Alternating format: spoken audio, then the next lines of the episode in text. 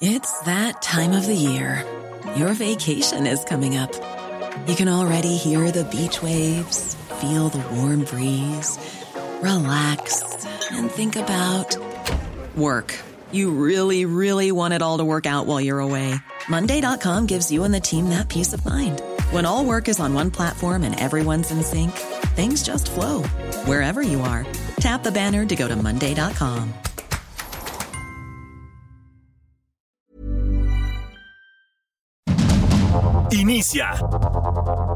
Heraldo Noticias de la tarde con Jesús Martín Mendoza.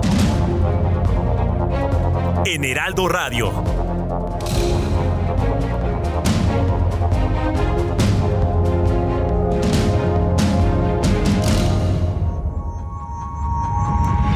Las 6 de la tarde en punto, hora del centro de la República Mexicana. Bienvenidos, muy buenas tardes. Iniciamos el Heraldo Radio de hoy viernes 24 de junio de 2022. Me da mucho gusto saludar a través de los micrófonos del Heraldo Radio en esta tarde y como siempre le digo, súbale el volumen a su radio que le tengo la información más importante para cerrar esta semana.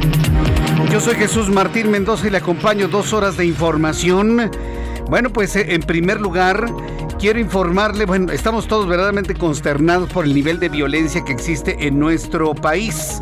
La verdad es que finalmente están de alguna manera exacerbándose los niveles de, de, violencia en nuestro país, lamentablemente. Le voy a tener todos los detalles más adelante de lo ocurrido hace casi 24 horas en el restaurante, en el restaurante que todos conocemos con el nombre de Suntory en la colonia del Valle. Es un restaurante de gran lujo, es un restaurante como le llaman de gama alta y bueno, pues lo ocurrido ayer verdaderamente no tiene nombre. Bueno, pues le informaré que la Corte Suprema, además, noticia importante, fíjese lo que hoy sucede hoy, a un día de la marcha gay de mañana, de la marcha de, las personas que se sienten orgullosas por ser homosexuales, pues hay que decirlo así, finalmente es la verdad y nadie me puede decir que no es cierto. ¿sí?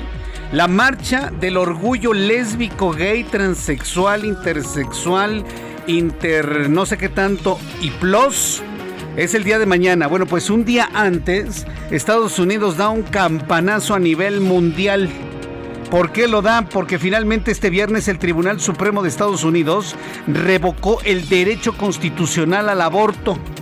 Sí, que bueno, muchos entendemos que no es un derecho, es una decisión personal en la que cada quien asume sus responsabilidades y sus dolores personales. ¿sí? Pero bueno, finalmente el Tribunal Supremo de los Estados Unidos revocó el aborto la no penalización del aborto en todo el país desde 1973. Así de sencillo, se espera que con esta decisión 22 estados gobernados por republicanos decidan prohibirlo. O sea, ¿ante qué estamos?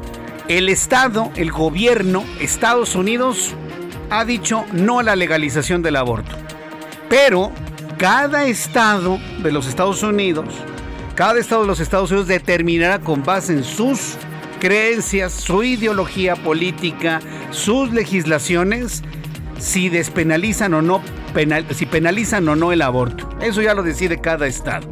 Hasta el momento, 22 estados de la Unión Americana han anunciado que van a prohibir el aborto y todos son de filiación republicana.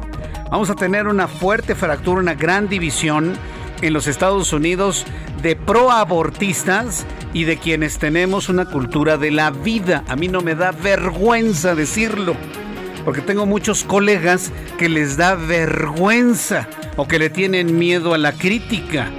Hay quienes defendemos la cultura de la vida y esto que acaba de ocurrir en los Estados Unidos, dentro de este mes de junio específicamente, se convierte en un enorme triunfo de quienes protegemos la vida en todas sus formas.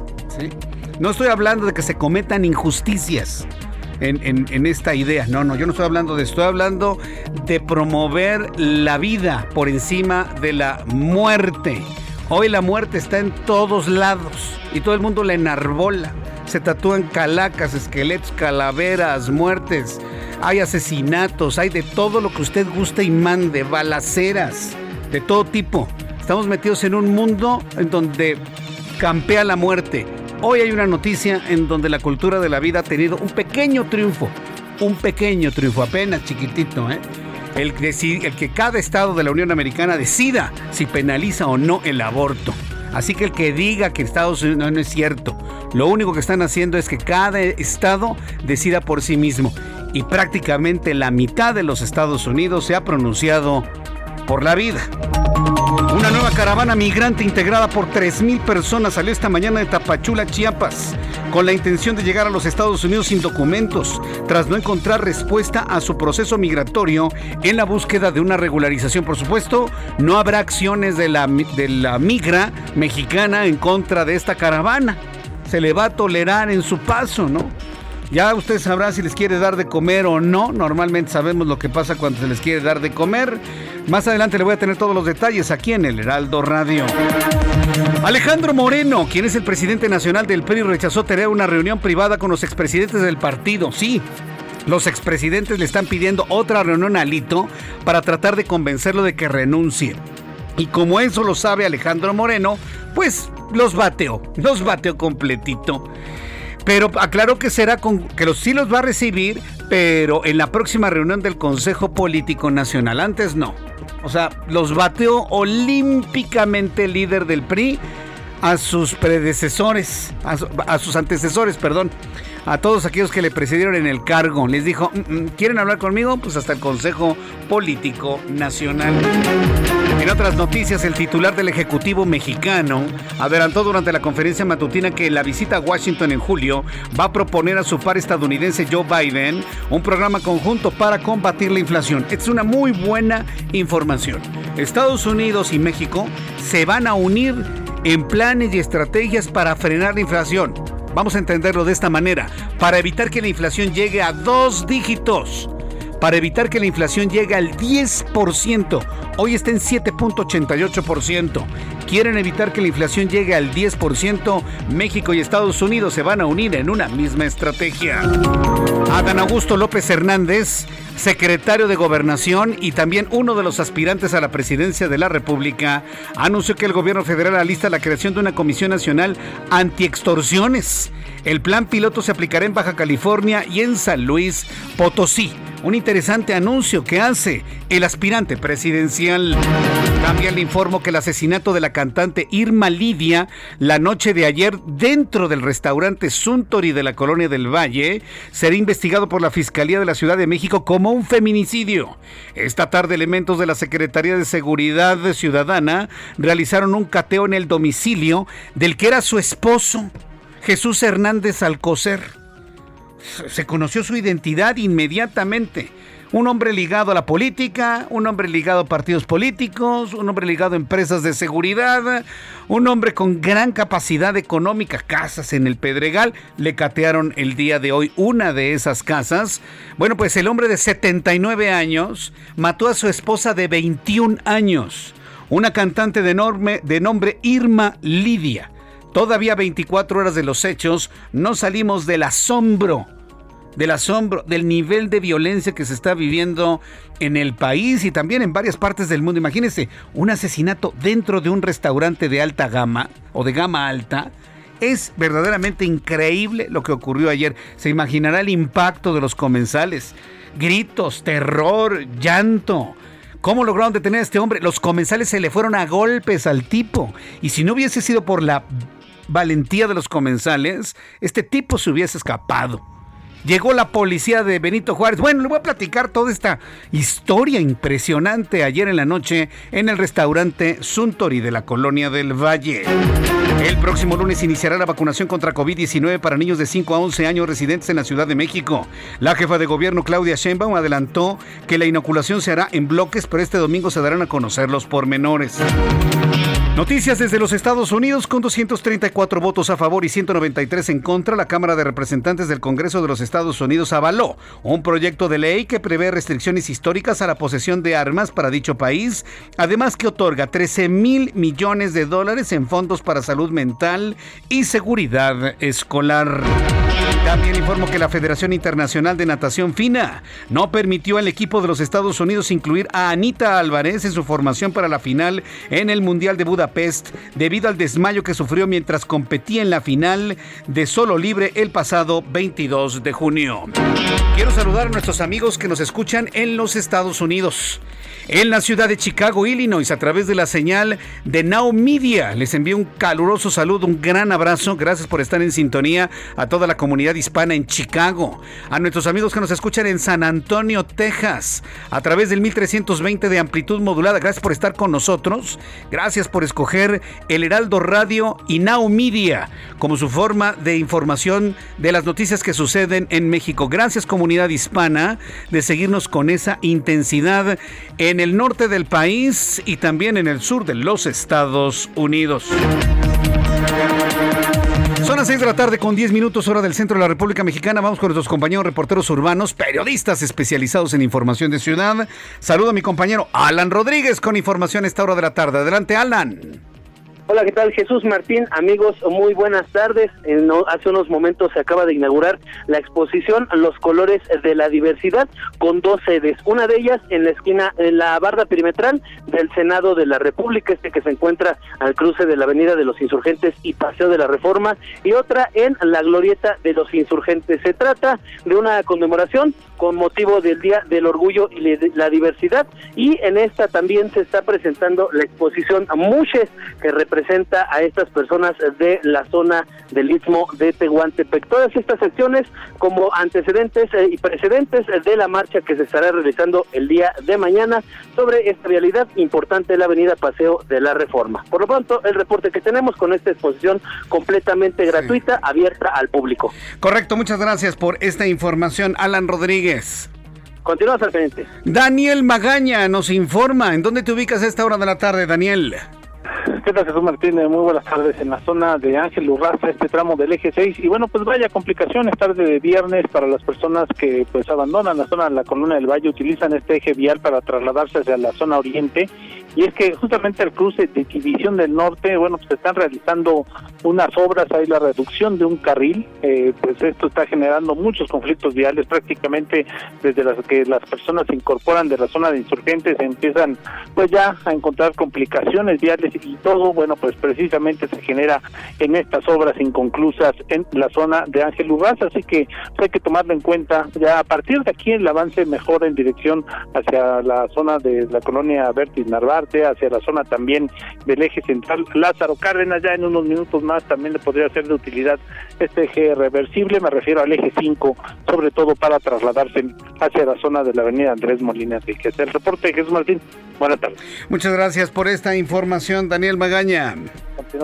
Hasta luego, que te vaya muy bien. Para las personas que nos acaban de, sintonizar, un poco más adelante le voy a informar sobre la noticia número uno del día de hoy. La, la Suprema Corte o el Tribunal de los Estados Unidos ha determinado, ha determinado anular el aborto como una obligación a nivel nacional en los Estados Unidos. ¿Sí? Pero a ver, todos los proabortistas y toda la gente que está en favor de la cultura de la muerte le están mintiendo. Lo único que hizo el tribunal fue quitar la nacionalidad de esa ley. Cada entidad en los Estados Unidos va a determinar si penaliza o no el aborto. Les está dando la libertad de hacerlo. Y lo que es noticioso es que ya la mitad de los Estados Unidos se ha eh, pronunciado en contra del aborto. Eso ya es otra cosa. Eso que está sucediendo en Estados Unidos es democracia. Totalmente, que cada estado de los Estados Unidos determine si lo penalizan o no lo penalizan. Eso es lo único que ocurrió en los Estados Unidos. Pero como mañana es la marcha del orgullo gay, como mañana es la marcha de, los proabortistas, bueno, pues están insistiendo en que se les ha violado un derecho en lo absoluto. Cada grupo tiene que ir a su Congreso estatal a explicar las razones por las cuales en ese estado se debe permitir el aborto si así lo desean. Se ha abierto una puerta a la libertad en la decisión de, este, de un asunto tan polémico. Así que bueno, pues más adelante le vamos a platicar sobre esto aquí en el Heraldo Radio cuando ya son las 6 de la tarde con 14 minutos. Llegó una oferta que hará hablar a todos. 3x2 en todo el cuidado bucal y afeitado. Y además, lleva el segundo al 50% de descuento en todos los fijadores y modeladores. Sí, el segundo al 50% de descuento. Con Julio, lo regalado te llega. Solo en Soriana. A julio 27. Aplican restricciones. Son las 6 de la tarde con 14 minutos hora del centro de la República Mexicana. Y bien, pues vamos a revisar qué es lo que sucedía un día como hoy, 24 de junio en México, el mundo en la historia. Abra Marriola. Amigos, excelente día. Este es un día como hoy en la historia 24 de junio 1564. Se funda Villahermosa, capital del estado de Tabasco en nuestro país. 1854. Estados Unidos compra a México la región de La Mesilla para completar su juego porque tenía cuatro sillillas. 1910. En Italia se funda la Alfa, anónima lombarda fábrica automóvil, rebautizada como Alfa Romeo. 1912, en México, hoy la Ciudad de México, se funda la Escuela Libre de Derecho. Y en 1935, en un accidente en las playas de Medellín, Colombia, chocan dos aviones en la pista y fallece el cantante de tangos Carlos Gardel. Amigos, esto fue un día como hoy en la historia. Muchas gracias, pásensela increíble. Gracias, Jesús. Gracias. Abraham Arreola. Eh, gracias. Hoy 24 de junio es un día interesante. ¿eh? mire, hay quienes aseguran, yo le voy a decir que hay quienes aseguran que el tiempo no existe, como lo concebimos, ¿no? Como un flujo, ¿no? Como un continuo, como cuando un río corre, ¿no? Como un tren avanza sobre su vía. No, casi no existe, que en realidad existen momentos específicos eh, eh, en el devenir de la vida, ¿no? Y que eso se le puede llamar tiempo. Bueno, pues hoy 24 de junio es uno de esos días. Sí, porque hoy se conjugan muchas, muchas, muchas cosas. Le voy a decir cuál es la primera celebración, la más importante, la más importante, sí, señores, que tengo que decirles, es que el Heraldo Radio mañana o sea, hoy mañana cumplimos nuestros primeros tres años al aire. Así que, Emanuel, échate unas mañanitas, por favor, pero de esas bonitas, así, de mariachi. Miren, no tuve para traer mariachi aquí, pero para el Heraldo Radio, nuestra casa, nuestra casa de trabajo en donde están fundamentados nuestros, nuestros sueños, nuestro trabajo de todos los días, nuestro compromiso, eso, los juegos artificiales. Estamos cumpliendo nuestros primeros tres años. Gracias, sí, a la visión, a la visión de la familia Mieres, por la visión de nuestro director Franco Carreño, por la gran visión y talento de Adrián Laris, nuestro director de radio de nuestro gerente Heriberto Vázquez y por supuesto de todos los equipos de producción, de todo el talento que conforman esta gran casa. El Heraldo Radio es hoy la heredera de la mejor forma de hacer radio, de contenido, informativa, de análisis, de entretenimiento que siempre ha existido. Hace algunos años tenía otros colores, hoy somos blanco y azul, pero somos los herederos de esa buena forma de hacer radio. Y hoy con estas mañanitas, con este cariño, queremos en primer lugar agradecer a toda nuestra audiencia que nos permite llegar a estos primeros tres años de, trabajo, de, de, constancia. Muchas gracias por su, por su confianza. Y también quiero agradecer infinitamente a los dueños de esta gran empresa, el Heraldo Media Group, que con su visión nos han dado trabajo, nos han dado crecimiento y sobre todo un motivo de gran orgullo que es hoy el Heraldo de México. Felicidades a todos mis compañeros de este gran equipo de trabajo. Para Giovanna Torres, felicidades Giovanna. Para Ángel Arellano. Ángel, yo Ángel lo conocí en la otra estación de radio y nunca me hubiera imaginado trabajar con él. Pero mira, así, así son los caminos de la vida. Sí, así, así son los caminos de la vida. Felicidades a, todo el equipo. Emanuel, un enorme gusto siempre trabajar contigo. Y a todos los que conforman el Heraldo Radio, felicidades. Y felicidades también a usted que nos escucha todos los días. Feliz tercer aniversario, Heraldo Radio.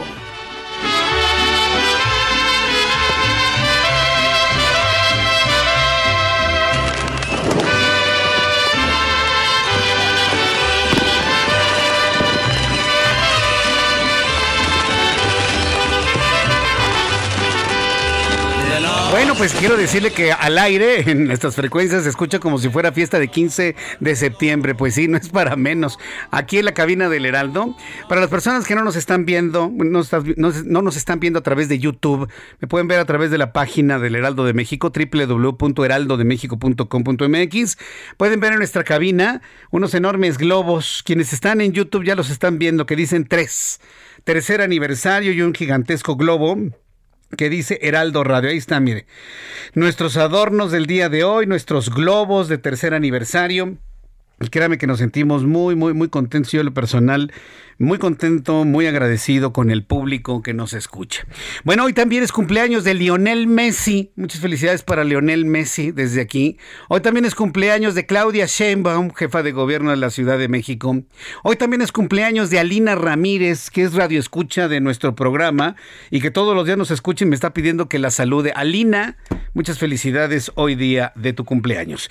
Vamos rápidamente a revisar las condiciones meteorológicas para las próximas horas. El Servicio Meteorológico Nacional que depende de la Comisión Nacional del Agua nos informa. Vamos a continuar con el fenómeno de lluvia, pero mire que por momentos vamos a tener la caída, eh, bueno, el incremento de, la temperatura en, en el centro del país y en el norte también. Bueno, en el norte siguen con la tremenda sequía. El Servicio Meteorológico Nacional informa sobre el tránsito de la tormenta tropical Celia que continúa desplazándose hacia el oeste-noroeste paralelo a las costas de Jalisco. Su circulación provoca fuertes lluvias en gran parte del país inclusive el centro de la República Mexicana. Podrían originar incrementos en los niveles de ríos, arroyos, inundaciones y deslaves. Ahí está el problema. Luego de que no llovió durante un gran rato, ahora vamos a tener aguaceros que van a provocar hasta el desborde de algunas presas. Esperemos que no pase eso tan pronto, por supuesto. Ya con estos elementos atmosféricos le doy a conocer pronóstico del tiempo para las siguientes ciudades. Amigos que nos están escuchando, siempre agradezco a nuestros amigos en Guadalajara, Jalisco, con una temperatura de 26 grados. Está lloviendo en Guadalajara, una mínima 16, de 16 y una máxima de 26. En Tijuana, mínima 18 máxima 27. En Mérida, Yucatán, prácticamente ya es de noche también llueve, 23 la mínima, máxima 34. Y aquí en la capital del país, el termómetro 14 grados y la máxima para mañana 23 grados temperatura que tenemos el día de hoy.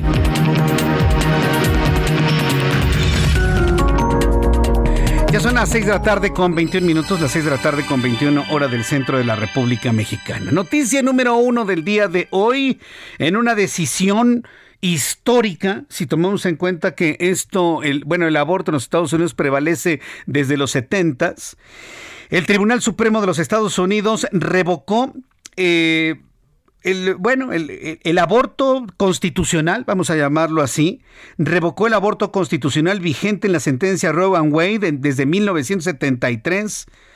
Entonces, cada estado era libre de autorizarlo o no. Sin embargo, tras el fallo, el presidente de los Estados Unidos, Joe Biden, dijo que la decisión de la Corte Suprema representa un día triste, dice él. Que, fíjese, a mí, a mí lo que me sorprende es que dice Joe Biden que es católico, apostólico y romano, pero por otro lado es proabortista. En principio, digamos, ambas ideas, o una tiene algún interés político, una de las dos, ¿no? Por supuesto. Entonces, dice que es un día triste que negará a las mujeres del país el control de su propio destino. Eso no es cierto. Cada entidad de los Estados Unidos va a determinar si se penaliza o no se penaliza el aborto. Y lo que debe reconocer Joe Biden es que hoy, con ley o sin ley, las mujeres abortan, si así lo deciden. Este es el punto importante a decirlo. Entonces que no nos digan con que eso lo impide. No lo impide. Las mujeres deciden sobre su propio cuerpo con ley o sin ley. Así de sencillo. Vamos a escuchar lo que dijo Joe Biden el día de hoy. La realización también de la extrema ideología que ha hecho esta Suprema Corte expresamente evitado un derecho constitucional fundamental para muchos norteamericanos. La decisión de los Cortes Unidos tendrá consecuencias reales inmediatamente. Los Estados Unidos que prohíben el aborto tienen que tomar efecto hoy, donde muchísimas mujeres estarán en peligro desde este momento. Mujeres estarán, serán castigadas por proteger su salud y también serán impedidas de este derecho tras haber sido violadas. Estas serán algunas de las consecuencias. Parte me sorprende de criminalizar a las personas que deberíamos proteger Imagínense tener, llevar a un niño de consecuencia de un incesto. Imagínense esto, sin opciones. Bueno, es lo que yo he escuchado todo tipo de argumentaciones, pero esta que dijo Joe Biden, bueno, es épica, ¿no? Pero en fin, cada quien, cada quien. Evidentemente, todo esto lamentablemente trasciende por el interés político. Voy a ir a los anuncios y regreso enseguida con más noticias aquí en el Heraldo Radio. Tengo más de esto a continuación.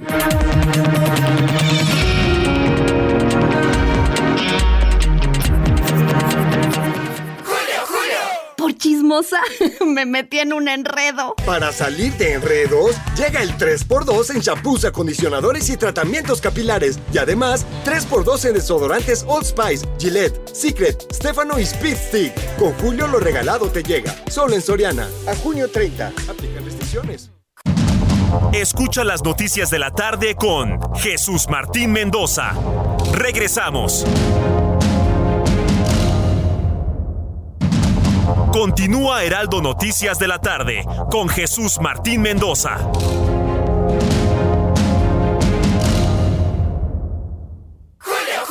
Aunque me llegó con diamantes, a mí lo que me importa es su interior. Ah, si lo tuyo es el interior, llégale al 2x1 en toda la ropa interior y pijamas para dama. Y además, 2x1 en todas las toallas del departamento de blancos. Con Julio, lo regalado te llega. Solo en Soriana. A junio 28. Aplican restricciones.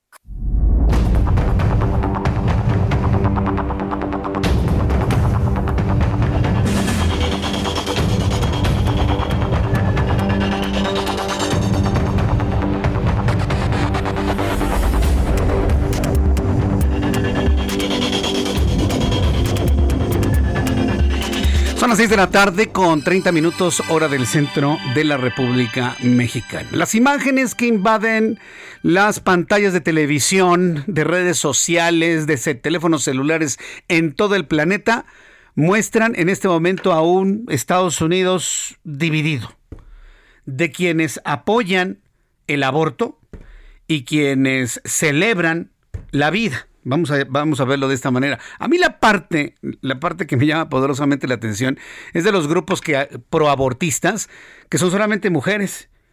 Y los hombres, sus parejas, que son fundamentales para que haya un embarazo, ¿está usted de acuerdo? Todavía no vivimos en el siglo 24 en donde una mujer solita se pueda eh, eh, pueda tener un hijo sin la necesidad de un hombre. Los hombres que son fundamentales en la fecundación nunca aparecen, ¿se da cuenta? Comodidad absoluta para el varón. Son solamente las mujeres. Pero bueno, como sea. El caso es de que está dividido Estados Unidos en dos, proabortistas y pro eh, pro vida, vamos a llamarlo de esa manera. Bueno, pues la Academia para la Vida del Vaticano, la Academia para la Vida del Vaticano, elogió el viernes la decisión de la Corte Suprema de los Estados Unidos sobre el aborto, afirmando que esa decisión la decisión del, tribunal, pues, desafía al mundo entero a reflexionar sobre las cuestiones relativas a la vida. El Departamento del Vaticano también dijo en un comunicado que la defensa de la vida humana no puede limitarse a los derechos individuales porque la vida es una cuestión de amplio significado social Claro, no es, no es el interés de un individuo, es el interés de la humanidad entera. Entro en comunicación con Juan Guevara. Él es el director de Now Media, periodista, que por cierto, como ya le comentaba, nuestra señal llega a varias ciudades de los Estados Unidos. Estimado Juan Guevara, qué día tan movido, tan intenso se ha vivido luego de esta decisión del Tribunal Supremo. Juan Guevara, bienvenido, muy buenas tardes. Gracias, mi querido Jesús Martín. Bueno, con decirte que no he desayunado con lo que hemos estado ocupados aquí tratando de cubrir esta noticia. Es una noticia histórica eh, y, bastante, bastante polémica. Déjame darte un pequeño resumen y noticias de último minuto. Primero, bueno, la, la Suprema Corte de los Estados Unidos revocó el día de hoy el fallo Roe Wade que establecía el derecho constitucional al aborto se espera que la decisión conduzca a la prohibición del aborto en aproximadamente la mitad de los estados del país. Ahora, esto era una medida anticipada. La Corte Suprema de los Estados Unidos anuló un fallo de un medio siglo de antigüedad. Esto se estableció en 1973 que le daba el derecho constitucional a las mujeres de al, aborto, dejando que los estados decidieran si permitir o no el procedimiento.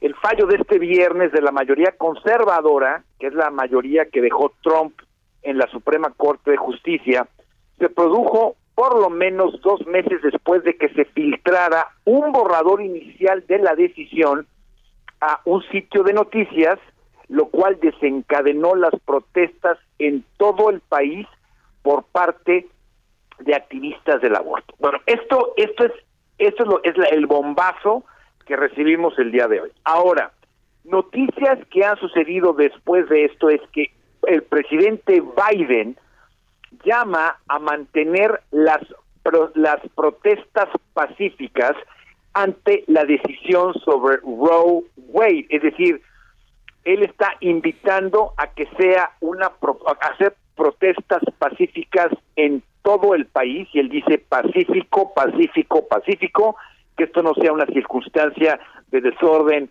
en el país, pero que se tienen que manifestar todos ante esta decisión. Es decir, ¿qué es lo que estamos viendo? Lo que estamos viendo es que el país, Estados Unidos es un país eminentemente dividido en asuntos como estos, con el, el asunto de control de armas, pero el tema del aborto, Jesús Martín, es un tema que, como lo decías tú antes de entrar al aire, me parece impresionante a mí que las que están defendiendo el aborto en todos los medios de comunicación del país sean las mujeres. Yo no he visto hasta ahorita, bueno, solamente el presidente Biden, un varón, por decirlo de alguna manera, que diga, bueno, vamos a defender el aborto, ¿no?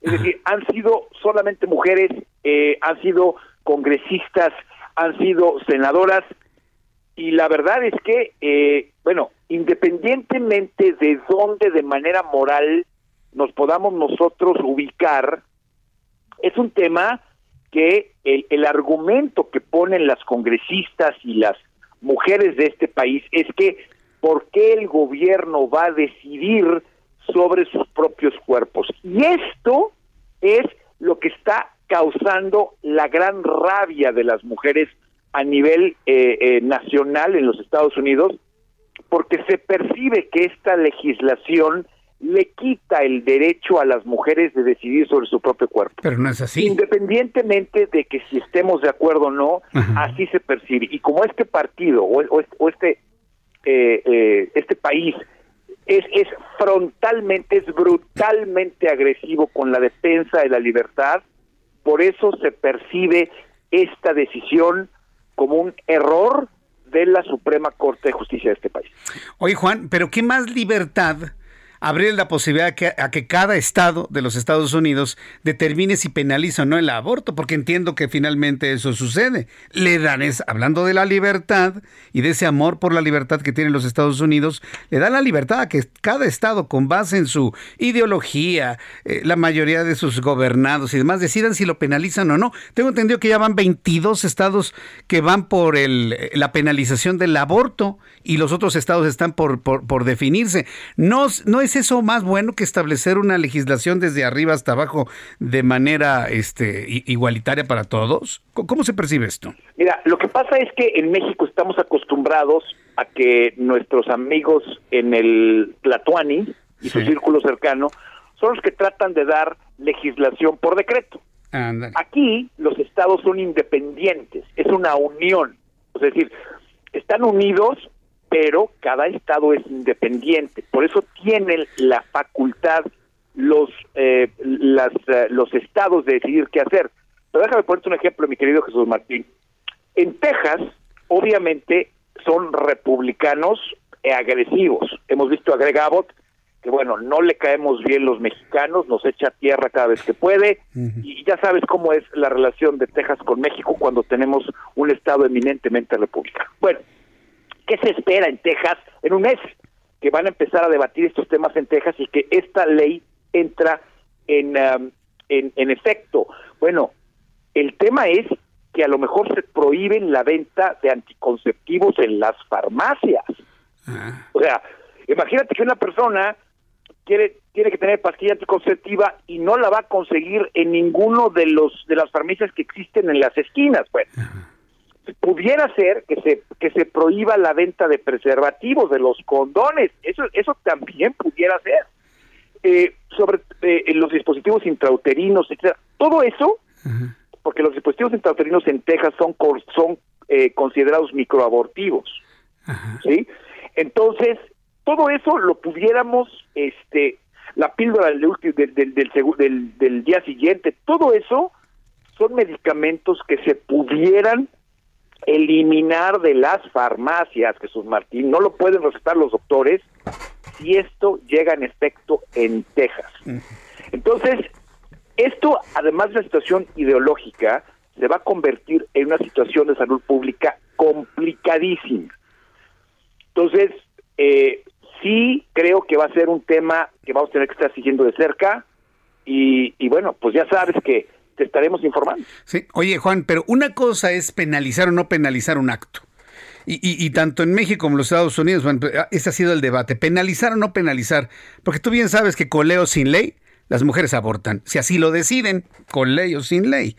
Pero de ahí a impedir la venta de herramientas que la ciencia y la tecnología nos permite para evitar lo que ha dicho la Iglesia Católica y los científicos, evitar la unión de espermatozoide con óvulo, para evitar que, que, se detone la vida, pues yo, yo, no entiendo por dónde va el asunto. Eso ya me parece extremo, el que no se le permita a las personas tener acceso a la tecnología, tener acceso a las herramientas que impidan precisamente la generación de una vida que hoy, pues, bajo esta decisión del Tribunal Supremo, se busca proteger. Me parece eso ya extremo, ¿no? Yo, yo, creo que tendrá que haber un matiz. Pero pues en Texas, estoy de acuerdo, e, estoy de acuerdo contigo, Jesús Martín, pero en Texas se está discutiendo, acuérdate que Texas es radicalmente demócrata. O sea, no, no, digo, perdón, republicano. Radicalmente republicano. Sí. Entonces, no solamente es republicano, sino es republicano radical. O sea, conservador. eso es un...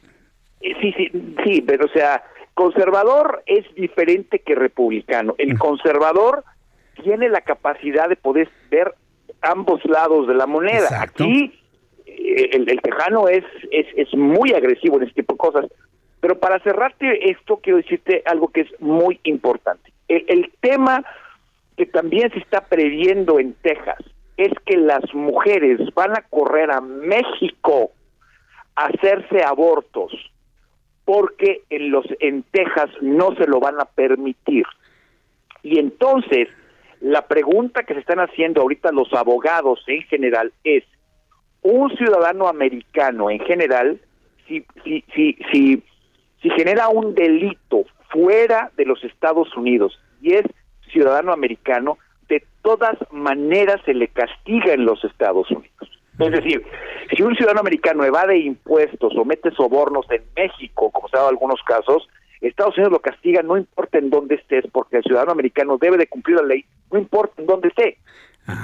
Entonces, ¿qué va a pasar con todas esas mujeres que quieren abortar, que lo quieren hacer en una clínica no clandestina, sino un hospital donde puedan tener todas las todas las condiciones higiénicas de salud, etcétera, que puedan eh, resultar en que no ellas no tengan un riesgo a su vida.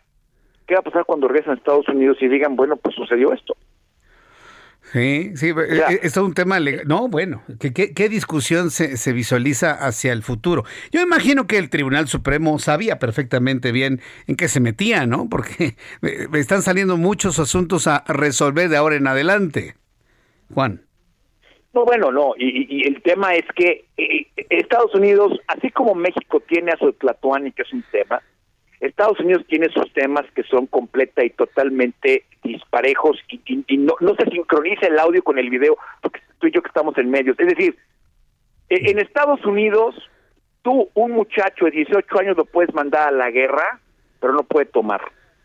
¿Sí? O sea, fíjate lo que te estoy diciendo. Entonces, en Estados Unidos estamos totalmente de acuerdo con la aportación de armas, pero la defensa de la libertad. Es decir, tú castigas a una persona o buscas que una persona eh, eh, eliminas la capacidad que tiene una persona de poder hacer matanzas como las hemos que las hemos tenido en estos en estos días, pero limitas la libertad de una persona en tomar una decisión sobre su cuerpo. Yo no te estoy diciendo que esté de acuerdo, ¿eh? Yo te estoy reportando. Yo simplemente lo que te digo es que son decisiones que están que se contrapuntean una con la otra. Hay estados en la Unión Americana que están de acuerdo con la con la pena de muerte, hay estados en los que no. Texas es un estado que defiende, eh, o sea, que, que, que, no permite el aborto, pero sí está de acuerdo en la pena de muerte. ¿Sí? o sea, son cosas que son disparejas. No, pues aquí en México también sucede, ¿no? Digo, no hay pena de muerte, pero se permite el aborto. Es, es al revés, ¿no? Exacto. Sí, entramos en esas incongruencias, ¿no? Es un tema, mi querido Jesús Martín, es un tema y esto va a dar de qué hablar. Como te digo, aquí en Neomedia no hemos desayunado, tu servidor está a dieta porque no ha comido todo el día por todas la, la nos ha llegado información todos los días porque además se prevén manifestaciones el fin de semana. Este Houston va a ser la como Houston es una ciudad demócrata, no te quiero explicar cómo vamos a amanecer mañana y el domingo, es decir, estamos al pie del cañón porque porque esto viene y va a dar de qué hablar para muchos días. Bien, pues eh, muchas gracias por la información, Juan, y saludos a todos nuestros amigos que nos escuchan en los Estados Unidos. Gran tema ¿eh? allá, estaremos atentos de ello. Gracias, Juan. Fuerte abrazo. Oye, tres años del Heraldo Radio. Tres años, amigo. Nada más te quiero decir eso. Muy bien. Sí, muy bien. Vamos muy bien, gracias. Ya se te extraña en Now Media, en San Antonio, en Houston. Ya tenemos que ver cómo le hacemos a pedirle a los jefes Órale. que traigan para acá. vamos para allá, transmitimos desde allá, inclusive hacia la frontera, eso estaría muy interesante. luego te platico, mi querido Juan. Y bueno, pues estamos... Te mando un abrazo y saludos, nos congratulamos, tres años de realmente cambiando la forma en la que hacemos radio. Ah. Gracias, Jesús Martín. Fuerte abrazo, Juan, gracias, que te vaya muy bien. Hasta luego. Es eh, Juan Guevara, director de Now Media, que es una de las cadenas más poderosas en los Estados Unidos de difusión de material y contenido de radio y de televisión y, decirle que en esta alianza estratégica que tenemos con el Heraldo, nuestra señal, este programa de noticias cubre una gran eh, parte de los Estados Unidos. Y estamos llegando precisamente a Texas a través de la señal en San Antonio, estamos llegando a una ciudad como Chicago, ¿sí? Eh, estamos llegando a Bronzeville, estamos llegando a, varias ciudades, son varias que en este momento se me escapan. Eh, será muy interesante luego llegar a algunas ciudades fronterizas y también de la costa del Pacífico, a Los Ángeles. Yo espero que tengamos esa posibilidad en el futuro. Por lo pronto, bueno, pues es todo un tema y evidentemente, bueno, pues surgen todo tipo de todo tipo de comentarios, todo tipo de reacciones en las redes sociales. Mire, yo le voy a decir una cosa. No hay que apasionarse tanto, ¿eh? No hay que apasionarse tanto. Simplemente tenemos que ser responsables de nuestras propias vidas. Y toda esta discusión que está sucediendo es porque no somos responsables de nuestras propias vidas. ¿sí? Todo queremos encajárselo al gobierno. Así sea Estados Unidos, país del primer mundo, así sea México, un país del tercer mundo, somos proclives a que otros decidan por nosotros. Si nosotros decidimos por nosotros mismos, somos responsables de lo que hacemos con nuestra vida, lo primero que tenemos que hacer, si nos gusta tener relaciones sexuales, pues es prevenir un embarazo, hombre. En estos tiempos, quien se embaraza no deseándolo es porque de veras tiene un nivel de irresponsabilidad y de ignorancia tremendo. Hay una cantidad de herramientas y posibilidades para impedir un, embarazo. Ah, no le gustan los métodos químicos ni por ideologías y convencimientos. Hay formas naturales de reducir el riesgo en porcentajes altísimos.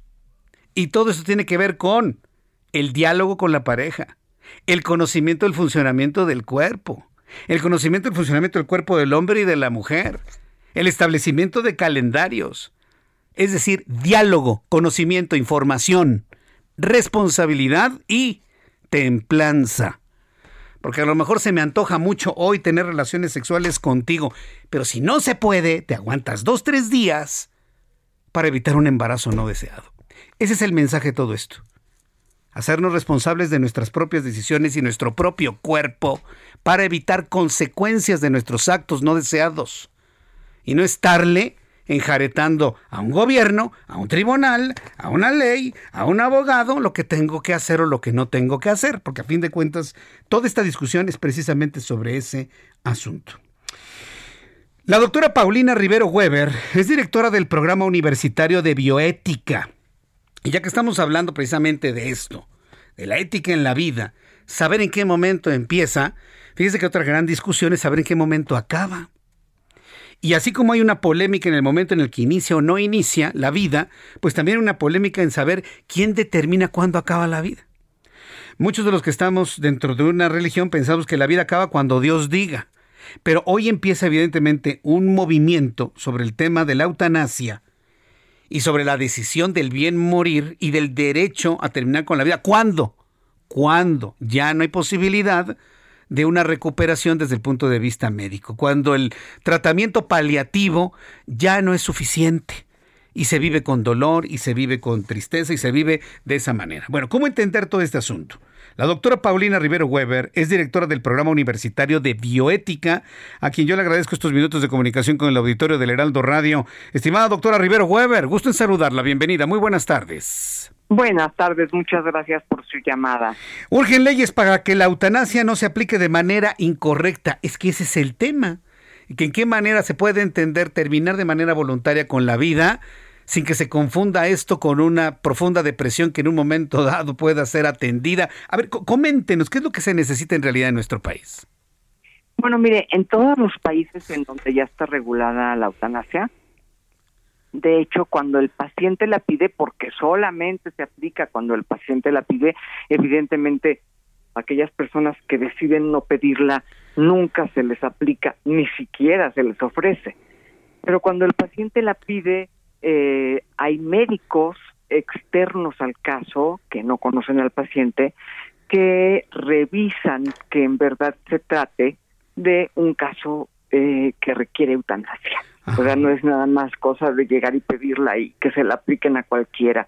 Hay realmente una serie de normas que hacen que incluso este procedimiento sea más seguro, que no haya abusos, que no se le aplique a quien no debiera, porque pues no olvidemos que legalizar un acto no es simplemente permitirlo, es establecer un marco legal para que el acto se pueda dar, ¿no? Ahora, eh, sí, dígame, dígame, dígame, doctora, por favor. No nada más eso, que legalizar la eutanasia es poner ese marco legal para para que se ve dentro de los límites correctos, ¿no? Ahora, una cosa es que se tenga una legalización o no una penalización en, torno a ese a esa decisión.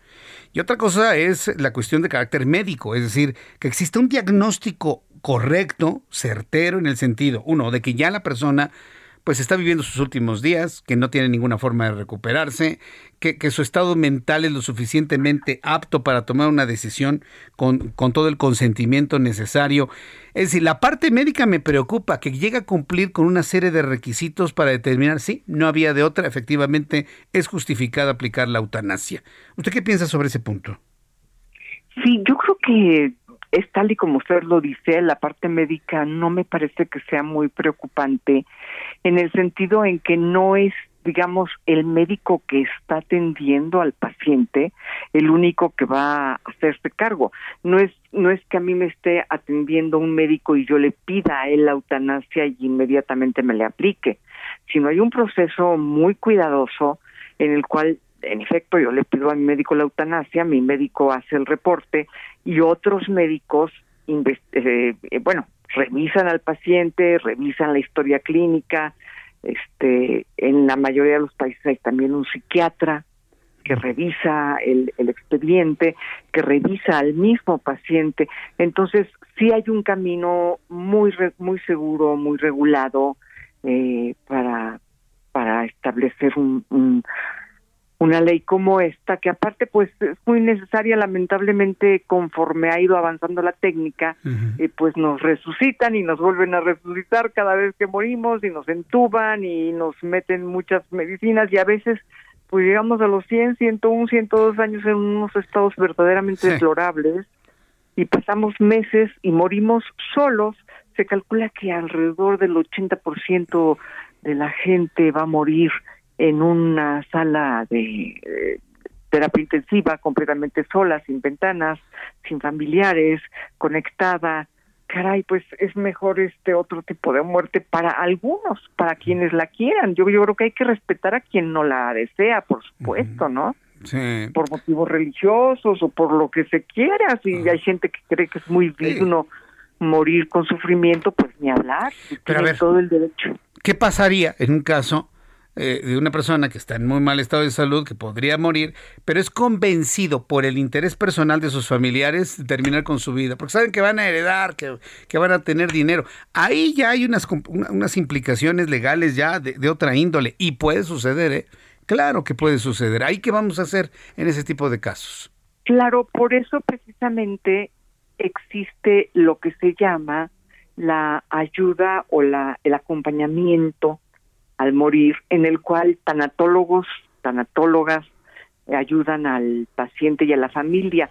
Esto ya sucede en México, ya tenemos muchos tanatólogos, tanatólogas que están eh, ahí en el momento en que la familia lo solicita y en, en, un, en el caso de la eutanasia, por supuesto, tendría que haber también un tanatólogo que estuviera pendiente del proceso eh, con, con la sapiencia, ¿verdad?, necesaria para darse cuenta de las cosas, ¿no? Bien, pues deme la oportunidad, por favor, eh, doctora, de volverle a invitar en una oportunidad futura a seguir platicando sobre este tema. Y pues le agradezco infinitamente el que me haya tomado la llamada en esta tarde de viernes. Por su atención, muchísimas gracias. Gracias por su, por, su tiempo. ¿eh? Esté muy bien. Gracias. Saludos a su auditorio, hasta luego. Saludos, que le vaya muy bien. La doctora Paulina Rivero Weber, directora del programa universitario de bioética. Voy a los anuncios y regreso enseguida con más noticias aquí en el Heraldo. Regreso con un resumen, números de COVID-19 y mucho más aquí en el Heraldo. Escucha las noticias de la tarde con Jesús Martín Mendoza. Regresamos.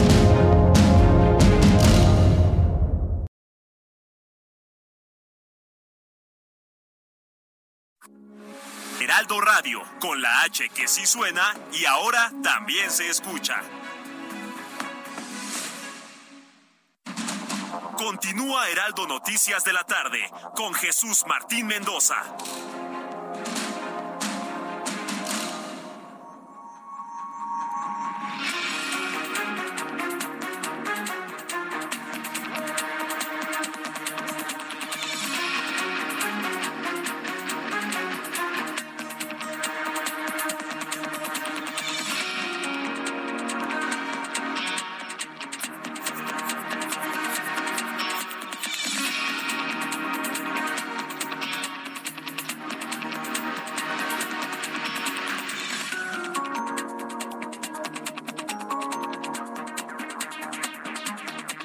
Son las 7 en punto, las 19 horas en punto hora del centro de la República Mexicana.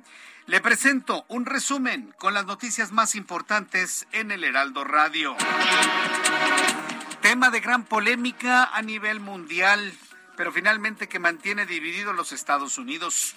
Este viernes el Tribunal Supremo de los Estados Unidos revocó el derecho constitucional al aborto legalizado desde 1973. Se espera que con esta decisión que le da la libertad a cada estado de la Unión Americana para decidir si penaliza o no el aborto, hasta el momento 22 estados gobernados por republicanos han decidido prohibirlo y penalizar el aborto. Van hasta este momento 22 estados que se han pronunciado en ese sentido.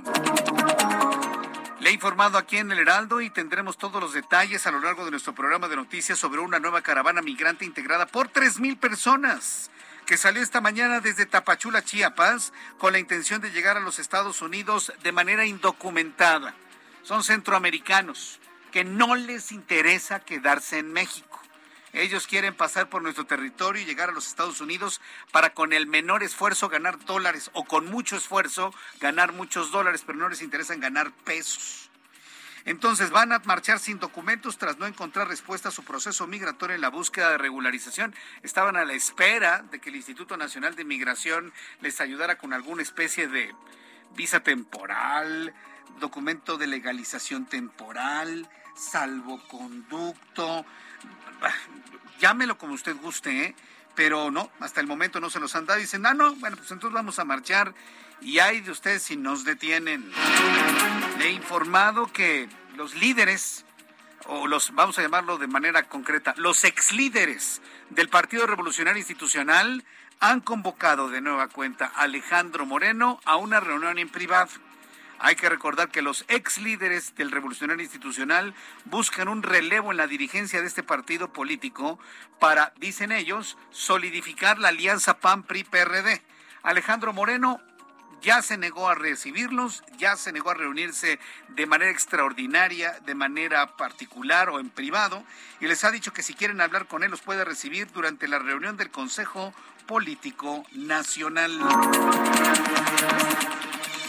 En más de este resumen de noticias, le informo que Ismael Zambada Imperial, alias el Mallito Gordo, fue sentenciado a nueve años de prisión por el juez, por el juez Dana Sabrow de la Corte Federal de Distrito al Sur de California en 2021 se habría declarado culpable de importar y distribuir metanfetaminas, cocaína y marihuana a los Estados Unidos. La alcaldesa en Álvaro Obregón, Lía Limón, anunció que ante la nueva ola de contagios por coronavirus serán instaladas cuatro unidades móviles para la realización de pruebas a bajo costo. Los vecinos de la demarcación podrán realizarse pruebas de detección de COVID-19 por un precio de 250 pesos. Una réplica del terremoto que azotó Afganistán cobró más vidas este viernes y amenazó con acumular más tragedia en la zona este del país, donde el martes dejó un saldo de 1.100 muertos y 1.600 heridos, según información de las autoridades de Afganistán. Autoridades de salud colombianas confirmaron tres casos activos de viruela del mono. Se trata de dos adultos en Bogotá y un joven en Medellín.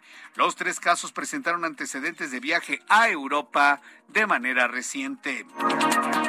Rusia afirmó que la decisión de los líderes de la Unión Europea de aceptar a Ucrania y Moldavia como candidatos a su incorporación tendría consecuencias negativas y equivaldría a que la Unión Europea esclavizara a los países vecinos. Y le informó que un portavoz de Netflix confirmó que tras la reciente pérdida de suscriptores, la plataforma tuvo que despedir a 300 empleados en sus oficinas de los Estados Unidos y Canadá. Agregó que todas las áreas laborales se vieron afectadas, lo que prevé altere la aprobación de nuevos proyectos. Estas son las noticias en resumen. Le invito para que siga con nosotros. Le saluda Jesús Martín Mendoza.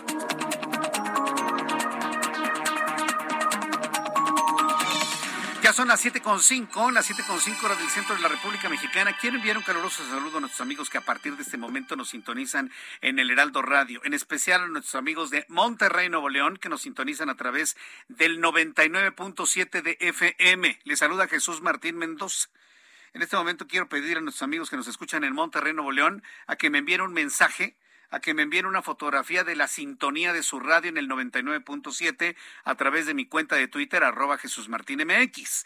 Entra a mi cuenta de Twitter, amigos que nos escuchan en Monterrey, en Escobedo, en Guadalupe, en San Pedro, por supuesto en la ciudad de Monterrey. Ustedes que nos escuchan en el 99.7, tengo una cuenta de Twitter, arroba Jesús Martín MX.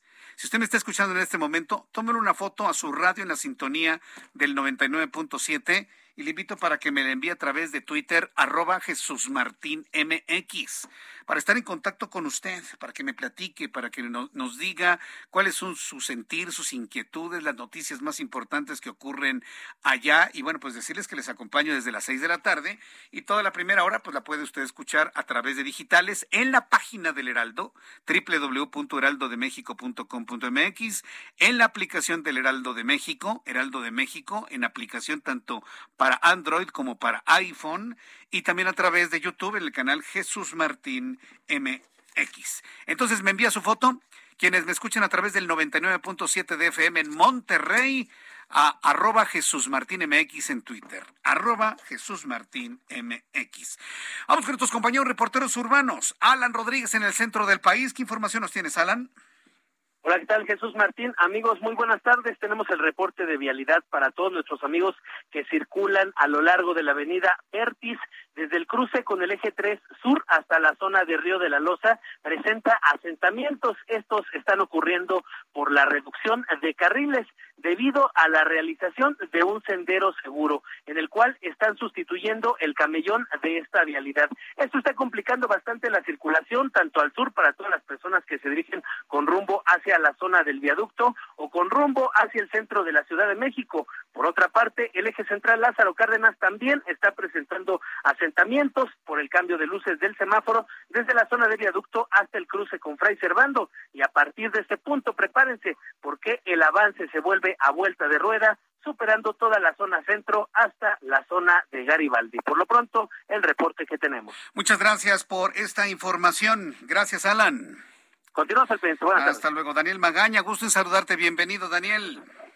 ¿Qué tal, Jesús Martín? Ahora con información vehicular de la zona del eje 8, el tramo de José María Rico, quien utiliza este tramo de pues el eje 8 sur para trasladarse hacia la zona, pues también del eje central, muchas personas lo utilizan para poder incorporarse hacia el eje central o más adelante también a la avenida Plutarco y las calles, pues también complicaciones para cruzar la zona de división del norte, pero a partir de aquí, pues el avance ya es eh, mejor para trasladarse un poco más adelante, bien incorporarse a la calzada Ermita, esto para las personas que se trasladan hacia la zona oriente o en general también hacia la zona del eje 3 El Martín.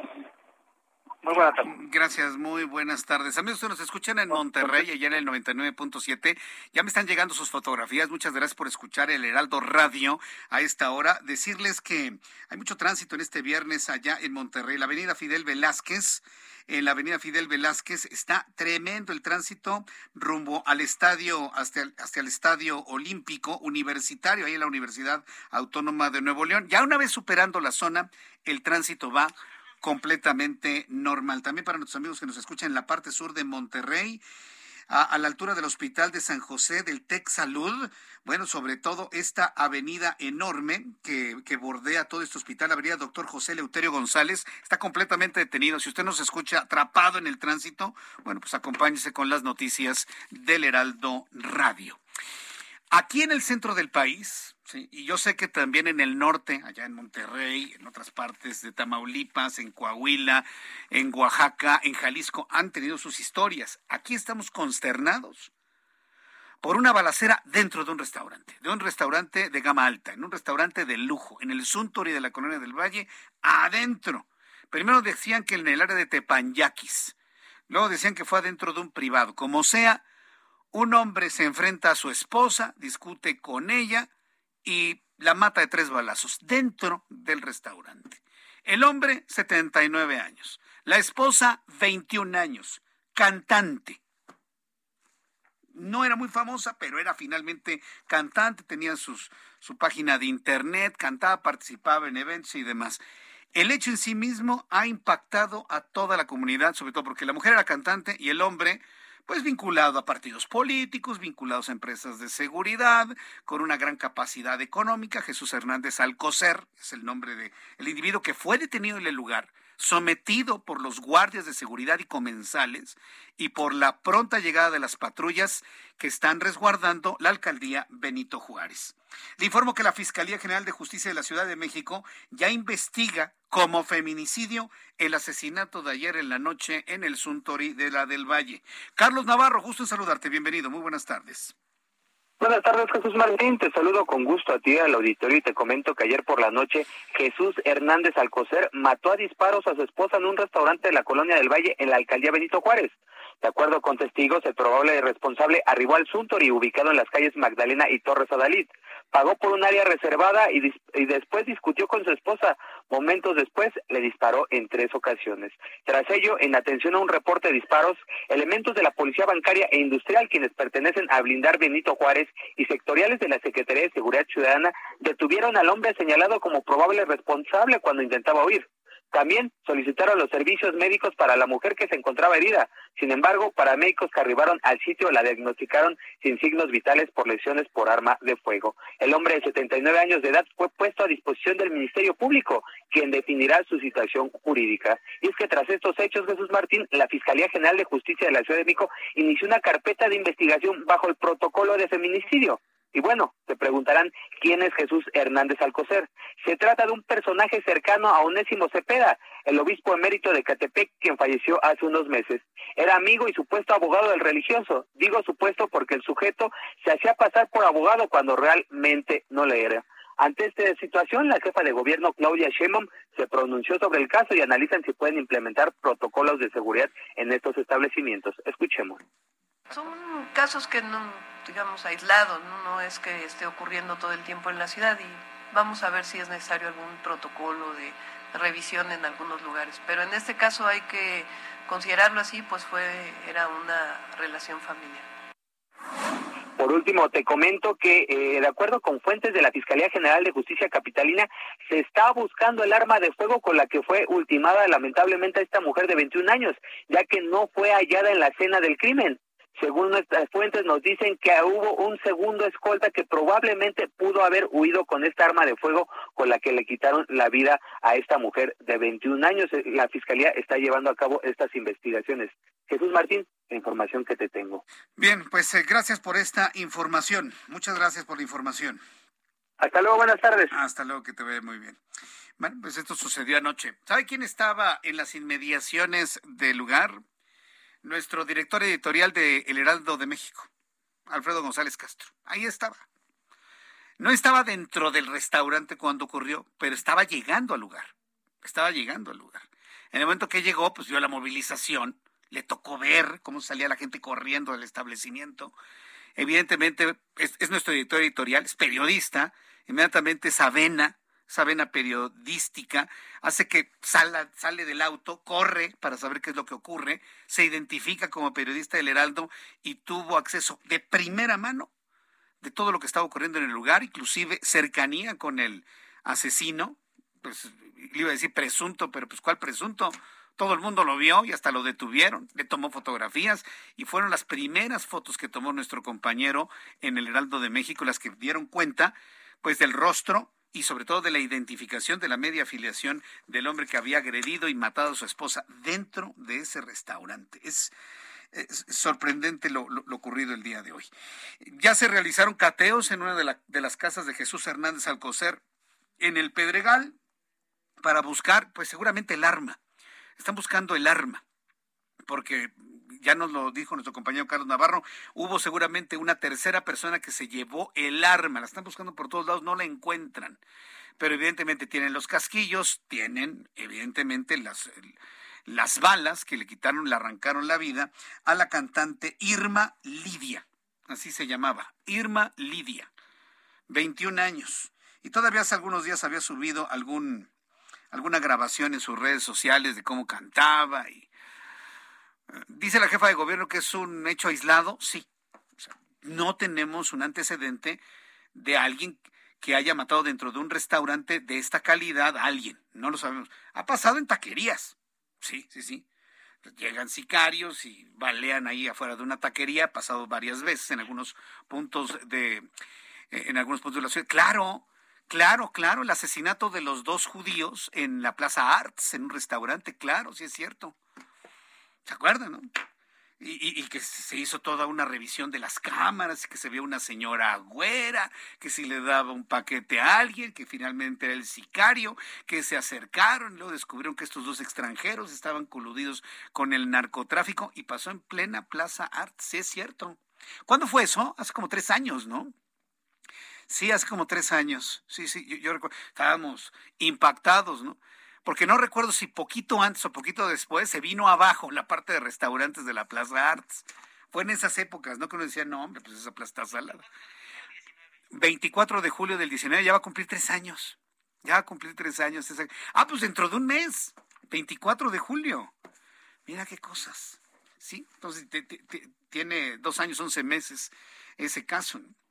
Entonces, bueno, sí, con dos hechos de esta naturaleza podemos decir que sí es un hecho aislado, pero tampoco podemos minimizarlo, perdón, perdón, pero no podemos minimizarlo, porque estas son las señales de algo que inicia. ¿Qué es lo que deberían hacer los restaurantes, desde una taquería hasta un restaurante de lujo? Poner arcos detectores de metales para evitar que ingresen comensales armados. Que, le hagan así como en, tiempos de la revolución, que antes de entrar a la iglesia, por favor, todas su sus pistolas y su parque aquí, por favor. Cajoncitos para dejar las pistolas. Sí, como aeropuerto, ¿no? Vamos a entrar a los restaurantes como aeropuerto. Sí, así, barras, ¿no? Las bolsas de las señoras que pasen. No, no trae armas. El señor, a ver, por favor, levante los brazos, separe las piernas.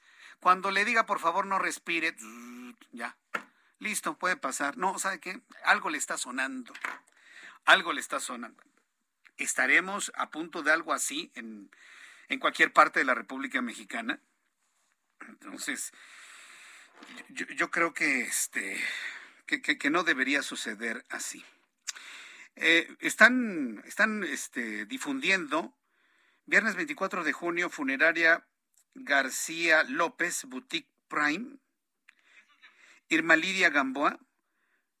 ¿A, poco también este, en, las funerarias hay boutiques Prime y primera, segunda, tercera clase? Funeraria García López, Boutique Prime Ciudad de México. Celebramos una vida hermosa. Irma Lilia, Lidia Gamboa. Pues sí, lamentamos la muerte y lamentamos los hechos delictivos, ¿no? Y estaremos muy atentos de cuál va a ser el futuro de, de Jesús Hernández Alcocer porque evidentemente en el momento de su detención dijo que estaba, tenía muchas influencias y no sé qué tantas cosas más. Cuando son las 7.19, las 7.19 horas del centro de la República Mexicana, vamos a revisar lo que sucedió en el volcán Popocatépetl. Murió una mujer en el volcán. Se les ocurrió subir al volcán y la forma de la muerte es espeluznante lo que les pasó allá arriba en el volcán. Entro en contacto con Jesús Lemus, reportero del Heraldo Media Group, corresponsal allá en Puebla, quien nos tiene todos los detalles de la muerte de esta mujer que quiso junto con un grupo de personas llegar hasta el cráter del volcán Popocatépetl. Adelante, Jesús.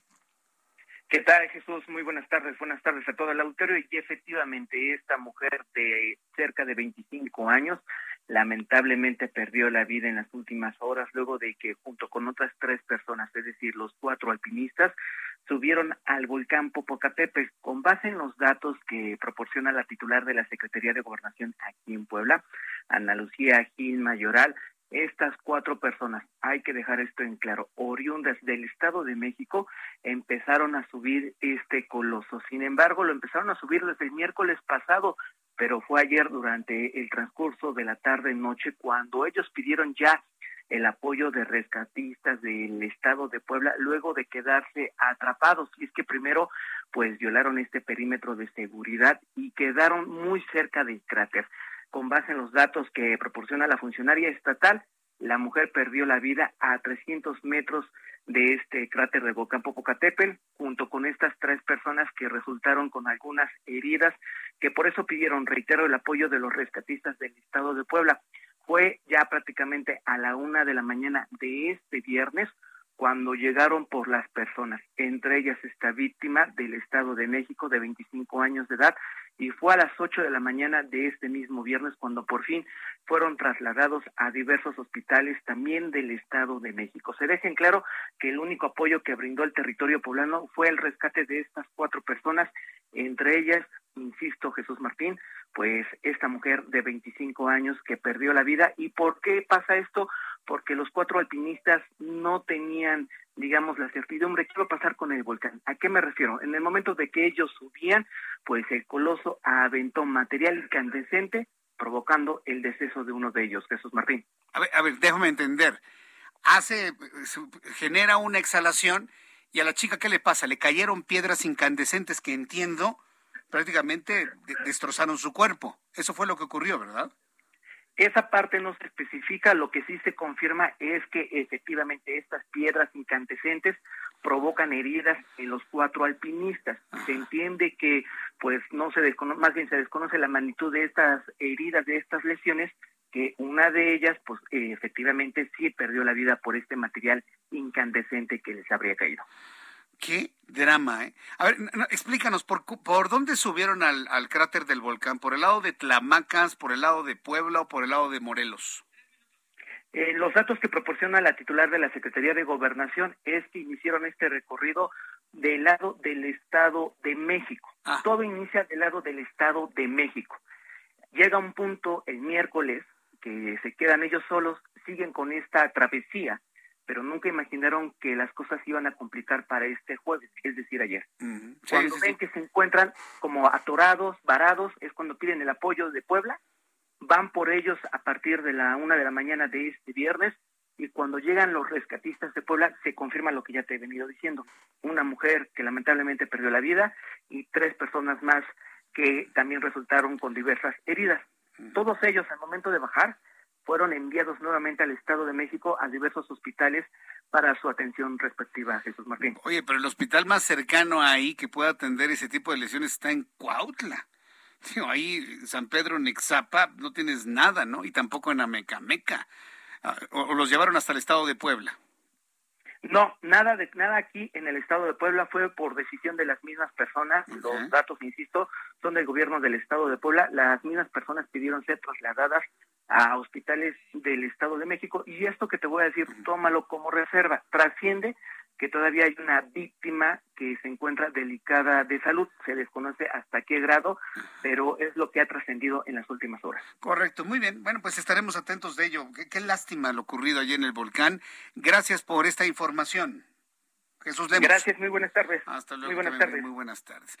todo esto lo que va a provocar, lo que va a provocar eh, esto es que se restrinja la llegada de personas al volcán Popocatépetl. La llegada más cercana al volcán Popocatépetl es en la parte de Paso de Cortés, hasta ahí. No se puede. Desde 1994 está cerrado el paso al albergue de Tlamacas. Solamente se puede llegar al albergue de Paso de Cortés. Y créanme, es un punto de encuentro, ¿eh? Llega muchísima gente. Lo digo porque yo he ido. Inclusive seguramente por ahí debe recordar algún video que subí con Ian y nosotros estamos ahí en Paso de Cortés. Sí, ahí en, eh, eh, en este punto, ¿no? que divide un camino hacia la mujer dormida, otro hacia Tlamacas y otro hacia Buenavista y la zona donde hay algunos albergues y un hotel y demás. Pero si usted pasa la barda de ahí, va camino rumbo a la boca del volcán. Se ha dicho hasta la saciedad que nadie se debe acercar por las piedras incandescentes que caen. Y mire, tuvo que ocurrir algo así para que se entendiera que ese riesgo es real. Voy a los anuncios y al regreso le tengo más información aquí en el Heraldo Radio. Le invito para que eh, me envíe sus comentarios a través de Twitter, arroba Jesús Martín MX y a través de YouTube en el canal Jesús Martín MX. Heraldo Radio, la H se lee, se comparte, se ve y ahora también se escucha.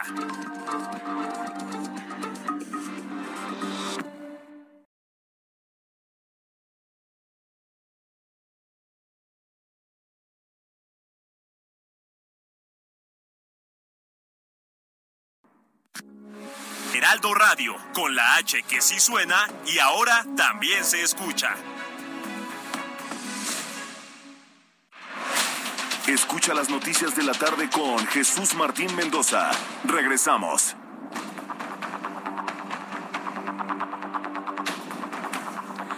Son las siete y media, las 19 horas con 30 minutos, hora del centro de la República Mexicana. Gracias por sus comentarios. Me escribió el Matador, Juan Luis Silis. Gracias, Matador. Gracias por escuchar siempre el Heraldo Radio. Fuerte abrazo. Seguimos con el tema, ¿no? De, la fiesta brava. Digo, está en un impasse. Pero pues veamos finalmente qué es lo que nos trae la próxima semana. Me recuerda el matador Juan Luis Silis que otro caso también ocurrido en México que impactó mucho en un restaurante fue el de Paco Stanley. Sí, sí, sí, Juan Luis, definitivamente es, es, un buen recuerdo, ¿eh? Es, importante recordar. Ocurrió en el mes de junio. Sí, fue junio o julio, este, lo de Paco Stanley, de 1999.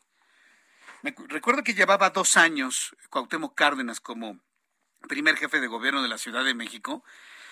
Y yo lo recuerdo claramente, después de la regencia, cuando se cambió, se convirtió este, la Ciudad de México en jefatura de gobierno, gana Cuauhtémoc Cárdenas en 1997. Me acuerdo que llevamos toda la, la, cobertura. 7 de junio del 99, sí, 7 de junio del 99. Llevamos toda la cobertura cuando estaba ya en, monitor, ¿se acuerda? Ya, llovió, ya, créanme que ya, ya llovió. Desde ese momento que Cuauhtémoc Cárdenas se empezó, se convirtió en jefe de gobierno, notamos quienes vivimos en la Ciudad de México, y esto como, como compartirle a nuestros amigos que nos escuchan en otras partes del país, un deterioro tremendo, ¿eh? Un deterioro tremendo. Yo todavía recuerdo que nuestro metro, por ejemplo, antes de 1997, lucía limpio, bonito, precioso, intocable, inmaculado. Algo pasó en ese cambio que fue cuando lo empezamos a ver todo rayado, todo lastimado, todo fregado, eh, en las calles, problemas de inseguridad y más inseguridad. Empezaban los asaltos bancarios, me acuerdo claramente. Y cuando matan a Francisco Stanley afuera de un restaurante, el, comentario va precisamente porque lo mataron a las afueras de un restaurante, el Charco de las Ranas, que se encuentra en el periférico, en el periférico sur. Yo recuerdo claramente un comentario de, de Jacobo Sabludowski, que en paz descanse ese entonces, que dijo, alguien tiene que renunciar. Y así se lanzó, ¿eh? después de que veníamos ya de muchos problemas de deterioro en la Ciudad de México, eh, se da ese asesinato tan impactante para la sociedad de un conductor de televisión que era de los más vistos en ese entonces. Yo recuerdo a Jacobo Salvador que dijo, alguien tiene que renunciar, refiriéndose al entonces jefe de gobierno Cuauhtémoc Cárdenas. Uf, lo recuerdo como si hubiese sido el mes pasado, ¿eh? Lo recuerdo clarísimo. La entrevista, ¿no? Que le hizo a Mayito, ¿no? A Mario Rodríguez. Y, y, bueno, pues ahí ya desgranó todo. Pero eso ya es parte de otra historia. Aquí el asunto es que sí, efectivamente, también recordamos en ese entonces un acontecimiento de estos, pero fue a las afueras. Ya habían terminado de desayunar. Y este, este Stanley le dijo a sus colaboradores, me voy a subir a la camioneta. El Mayito se quedó en el baño y mientras él estaba en el baño fue cuando sucedió la llegada de un hombre que fue identificado como el Cholo y lo mató ahí en la lateral del periférico. ¿Qué, qué, qué historias hemos vivido de este lado del país? Y, el norte y el occidente y el sur y el sureste tienen, tienen sus historias. Bien, pues eh, vamos a entrar en comunicación en estos momentos eh, con nuestro compañero José Torres Cancino, él es nuestro corresponsal en el estado de Chiapas. Fíjese que los migrantes centroamericanos eh, eh, ya se cansaron de esperar. Se cansaron de esperar una visa, se cansaron de esperar un salvoconducto para poder marchar por todo el territorio nacional, por todo nuestro país, para llegar hasta los Estados Unidos. Lo van a hacer de manera indocumentada. José Torres, desde el estado de Chiapas. Adelante con la información. Muy buenas tardes. Jesús, buenas tardes, qué gusto saludarte. En efecto, una nueva caravana migrante, sorpresiva caravana que salió esta mañana aproximadamente a las 8.30 horas desde el Parque Bicentenario en Tapachula, esta localidad fronteriza con Guatemala, para iniciar esta larga y tediosa caminata que pretenden terminar allá en la frontera norte con Estados Unidos. Los más de tres mil migrantes, y ojo con este dato inédito, el 70% venezolanos ha avanzado ya al menos 45 kilómetros este día con lluvia y con bastante calor también para intentar llegar lo antes posible al centro del país, allá a la Ciudad de México y posteriormente trasladarse a Piedras Negras, Coahuila, que sería el punto meta de esta caravana migrante. Hoy los extranjeros descansan en el municipio de Huixla, este municipio donde pues hace mucho calor, pero en esta tarde fuertes aguaceros han resentido y la caravana migrante pues ya ya se encuentra en una situación complicada, desgastados y también ya algunos con enfermedades respiratorias. Jesús, el, el pues el itinerario de esta caravana para mañana está planeado recorrer aproximadamente 30 kilómetros porque intentarán avanzar hasta el municipio de Mapastepec, que sería otro punto de descanso de esta caravana. Mientras tanto, el Instituto Nacional de Migración, por donde van pasando todos estos, estos migrantes, los exhorta a que realicen su trámite de manera regularizada, pero los migrantes dicen no, vamos a seguir caminando y así vamos a llegar a la frontera norte porque ya nos han engañado mucho. Así que después de la caravana del 6 de junio pensábamos que ya no iba a haber otro movimiento grande y hoy, de nueva cuenta y de manera sorpresiva, una caravana sale con ruta hacia Estados Unidos, Jesús. Bien, bueno, pues entonces la caravana, ¿cuánto tiempo te informaron va, va a tardarse en llegar hasta la, hasta la frontera? Varios días, ¿no? Varias semanas inclusive. Bueno, al paso que va esta caravana, estimamos que se van a llevar aproximadamente 20 días para poder conectar con la frontera norte, si no es que antes el Instituto Nacional de Migración les ofrece y los convence con estas tarjetas de razón humanitaria que les pueden dar libre tránsito por México. Pero es importante mencionar, Jesús, muchos han sido detenidos allá en la, en la frontera norte o en provincias del norte de la República Mexicana y regresados hacia la frontera sur. Así que estos migrantes van con la consigna no vamos a recibir nada y nos vamos a ir caminando sin importar cuánto tiempo nos lleve y si hay lluvia o hay calor, Jesús. Gracias por la información, José Torres Cancino. Que tengas muy buenas tardes. Buenas tardes, pendientes. Ah, pendientes, que te vaya muy bien. Bueno, pues esto sucede en el sur del país. A ver qué información nos va a dar la Secretaría de Gobernación y el Instituto Nacional de Migración. Estamos a la espera de una primera reacción. Cuando son las 7.36, las 7.36 horas del centro de la República Mexicana, la corrupción y los robos no sé a dónde nos van a llevar como país. Hay una denuncia que, que presentó Marilena Pérez Jaén Cermeño ante la Fiscalía General de la República, porque ¿sabe lo que pasó? Alguien se robó, porque bueno, en este momento podemos decir que desaparecieron medicamentos oncológicos para niños en el Hospital Infantil de México Federico Gómez por un monto de casi 7 millones de pesos desaparecieron. Es obvio que alguien se los robó.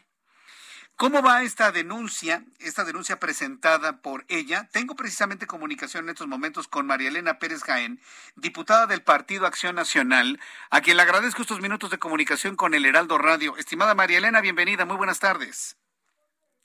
Muy buenas tardes.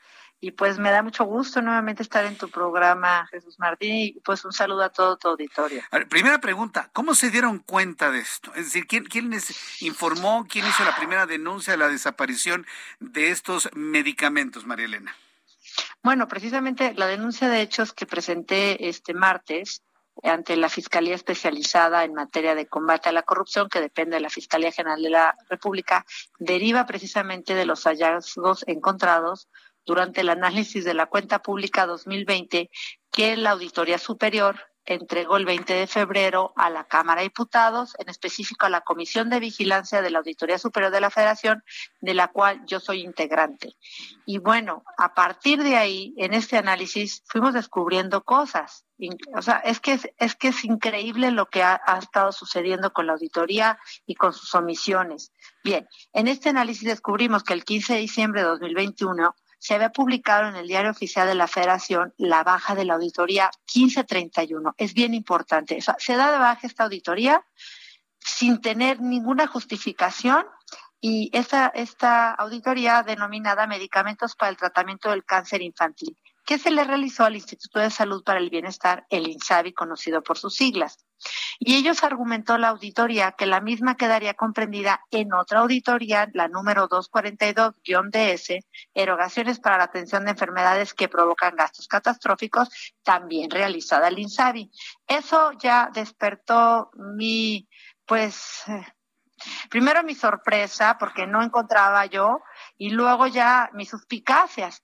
Entonces, del análisis realizado al informe de resultados que entrega la auditoría, se descubrió que esto no sucedió, es decir, no incluyeron esta 242 en la 1531 porque eh, solo se refirieron a intervenciones quirúrgicas, pero no se incluyó la revisión relativa al paradero de los medicamentos para el cáncer infantil. Pero déjame decirte, esta no es la de los 7 millones, esta es otra, pero te voy a decir qué pasó. Pues bien, pues mi equipo, que es muy pequeño, eh, seguimos investigando sobre este tema, pues muy sensible para todos, y, eh, y, vamos encontrando que en la cuenta pública 2019, este, en la auditoría 177 denominada Gestión Financiera del Hospital Infantil de México Federico Gómez, Resulta que la propia Auditoría Superior de la Federación había emitido un pliego de observaciones en montos cerrados por casi 7 millones de pesos al Hospital Infantil de México Federico Gómez por no acreditar el suministro y entrega de cuatro tipos de medicamentos oncológicos a los pacientes. E, y luego, de acuerdo al informe de la auditoría, ellos dicen, se tiene la certeza que los medicamentos se compraron y llegaron al hospital referido, pero hasta el momento no se había presentado la denuncia y se desconoce dónde se encuentran esos medicamentos desde el año 2019. O sea, de una auditoría del 2020 empezamos a hacer las pesquisas y entonces fuimos a dar al 2019. Y te voy a contar las irregularidades tan graves que se detectaron. Por ejemplo, recetas con nombres de dos pacientes distintos. No coinciden las dosis en las recetas con las que se registraron en la salida del almacén. Tampoco coinciden las recetas las fechas en las que supuestamente se entregó el medicamento con las fechas registradas en las salidas de almacén, entre otras irregularidades. Pero sí me gustaría resaltar que algo como asociaciones Nariz Roja, que todos respetamos y apoyamos, durante varios años ha apoyado de manera voluntaria a niños con cáncer, había mencionado y reclamado una y otra vez, y yo me uní a ellos el año pasado, la irresponsabilidad por parte del gobierno en la distribución y suministro de medicamentos oncológicos para niños. Y ahora estamos, ahora estamos viendo que incluso desaparece. ¿Y por qué ahora hablamos de estos medicamentos? Porque estos que son de 2019 simplemente desaparecieron del hospital, del Hospital Infantil de México Federico Gómez. Y, y hasta, digamos, el lunes que revisamos, antes de presentar la denuncia, la consulta en la página de la auditoría, el monto este mencionado de 7 millones seguía pendiente por aclarar. Pero además de esto, esta fue precisamente la denuncia que nosotros presentamos, pero es de 2019. Hay otra pendiente que ellos dieron de baja también, que es por casi 50 millones de pesos, Jesús Martín, y, y, se refiere también a medicamentos para tratamiento de cáncer infantil. Pero esa, esa auditoría la dieron de baja y no me la ha querido entregar la Auditoría Superior de la Federación. Es más, ya se la solicité vía Plataforma Nacional de Transparencia. Ya ni como legisladora que soy, el auditor, cuando estuvo con nosotros, el creo que fue el 30 de marzo, él se comprometió estando en una reunión de trabajo conmigo y yo lo increpé y lo cuestioné a David Páramo y le dije, ¿por qué han dado de bajas auditorías sin justificación, sin motivación, unos días antes de entregarle el 20 de febrero? No dieron respuesta, Jesús Martín. Hay otras, no, ya te contaré más, ya les contaré muchísimas otras auditorías. Aquí lo, lo más grave es que la Auditoría Superior de la Federación no está haciendo su trabajo porque haz de cuenta que cantan los hallazgos, no cacarean el huevo, pero luego no continúan con las denuncias. O sea, la auditoría está protegiendo a alguien en el INSABI. Yo creo que cada vez me voy convenciendo más y ya muchas otras entidades públicas de las cuales ellos han hecho las auditorías. O sea, ellos sacan sus boletines diciendo que hicieron estos hallazgos, pero no continúan con las denuncias.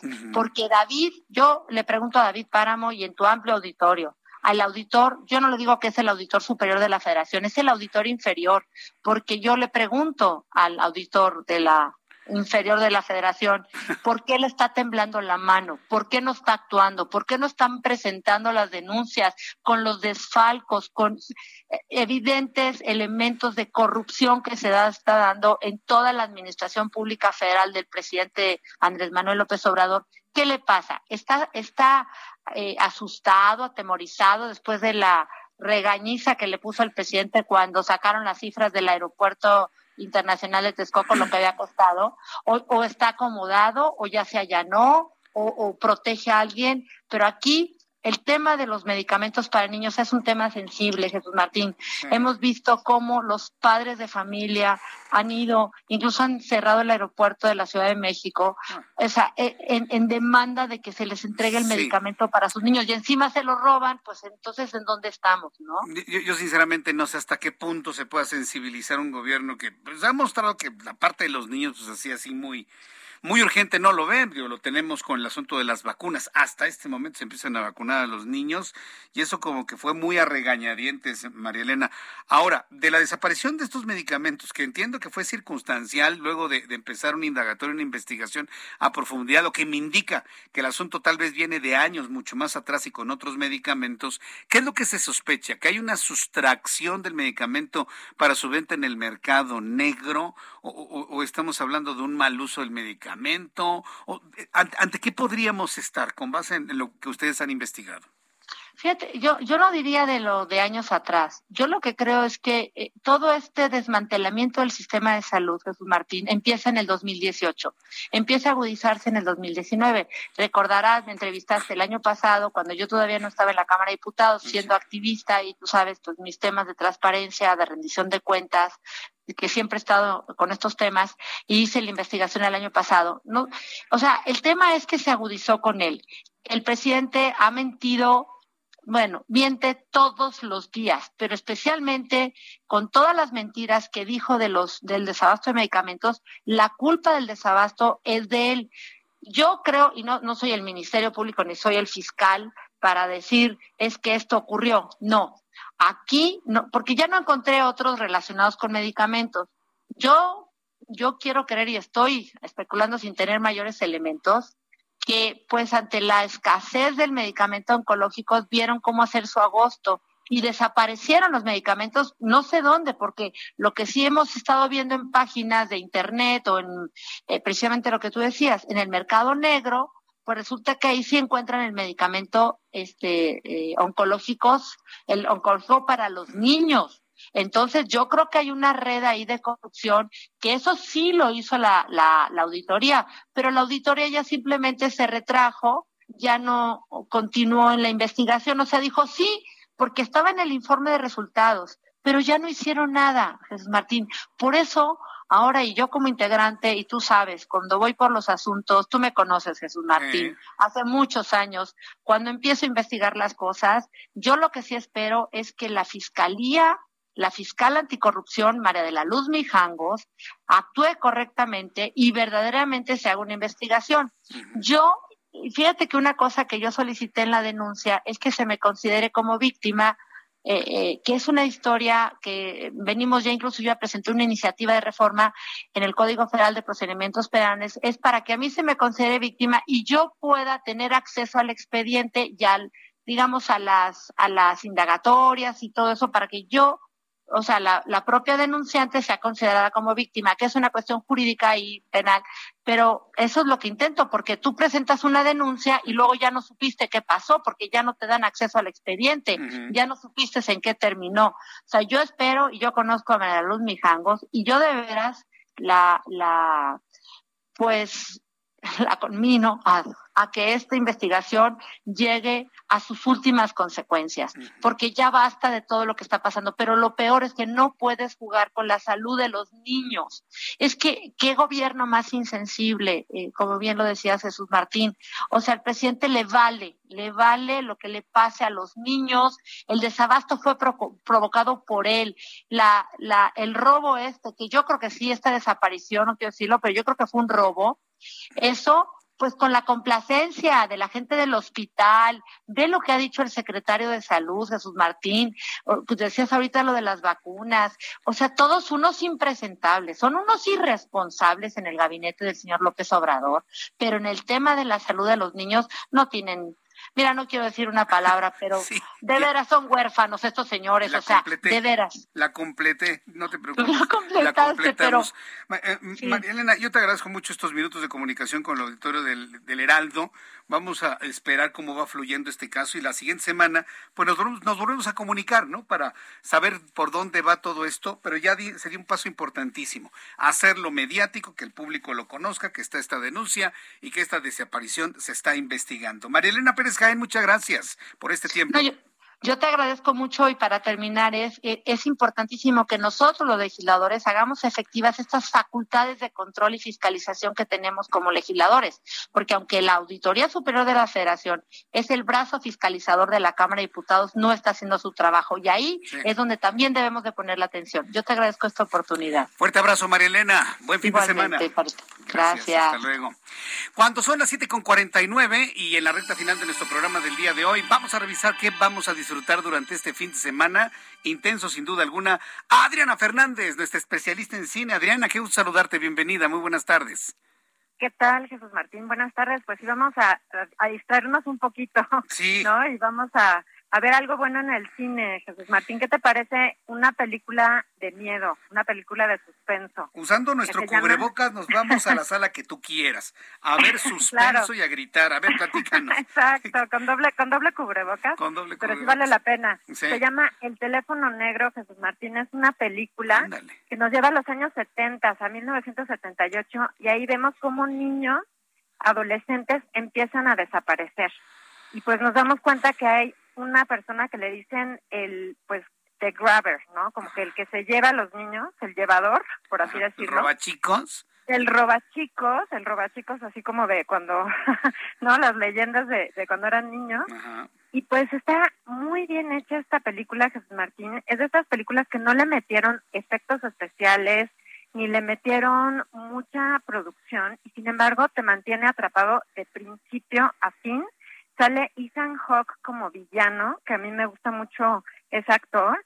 Y pues me sorprendió esta película, Jesús Martín. Yo como que no le tenía muchas esperanzas y la verdad me encantó el teléfono negro y le voy a dar tres estrellas. El teléfono negro, tres estrellas. Imagino que es clasificación B más 18, ¿no? B más es 15. B15. Es B15. Sí, sí, sí, porque sí tiene cosas un poco impresionantes. Sí. Pero la verdad, ¿sabes qué me recordó mucho Jesús Martín? Estas películas de los setentas de miedo, como de como cuando habla un extraño, cuando llama a un extraño menos que Halloween, porque Halloween es más ah. como un slasher. Como, Alfred Hitchcock, más o menos. Más como Alfred Hitchcock, o ah. como estas películas donde los niños están solos y se mete a alguien a la casa. Ese tipo de películas. Twilight Zone, sí, también. sí, sí, sí. Muy bien. muy bueno. Segunda recomendación para este fin de semana, Adri. La segunda recomendación, Jesús Martín, es una serie, una miniserie que se puede ver en, en Netflix que se llama C. Reza y obedece. Y es la historia de una rama fundamentalista de los mormones, de los mormones de Salt Lake City, que tienen a un líder que se dice, digamos, como la encarnación del profeta y este líder eh, pues empieza a cometer toda una serie de abusos sexuales terribles. Esta rama aparece cuando los mormones prohíben la poligamia. Entonces ellos dicen que no, que, que pues la poligamia está bien y por eso se separan de la iglesia de los mormones, digamos, tienen como esta secta. Pero es impresionante, de verdad, Jesús Martín, cómo parece que viven pues en otra época y la cantidad de abusos que se cometen en contra de las mujeres es de verdad impresionante que dices, bueno, ¿cómo es posible que en pleno siglo 21, ¿verdad? Sigan existiendo este tipo de situaciones. Está muy, muy interesante. Se puede ver en Netflix. Para los que no quieran salir al cine con su cubrebocas, pueden quedarse en casa a ver esta miniserie de cuatro capítulos y le voy a dar tres estrellas también. para ver eh, el modus de, los mormones, digo, es una ciencia ficción, pero habrá, habrá que ver, eh, ¿o es una historia real esta? No, es una docuserie. Es una real. docuserie, historia real. es una historia real. No son los mormones, digamos, eh, eh, clásicos, por así decirlo, ¿no? O sea, los, los reconocidos, sino que son una parte de los mormones que cuando se prohíbe la poligamia, exactamente sectario, ellos dicen, no, pues aquí, imagínate que el profeta Jesús Martín tenía 65 esposas. Se casó con una de ellas cuando él tenía 86 y la niña tenía 14 años. O sea, dime tú si eso es algo normal. Qué horror. Definitivamente no. Bueno, acabamos de ver una historia. Bueno, no, lo platicamos, Adri. Lo acabamos de conocer un caso de un hombre de 80 y una chica de 21. Bueno, eh, te agradezco mucho las recomendaciones del día de hoy. Compártenos tu cuenta de Twitter, por favor, Adri. Claro que sí, Jesús Martín, es arroba Adriana99, arroba Adriana99. Aquí me pueden escribir, hacer preguntas con muchísimo gusto.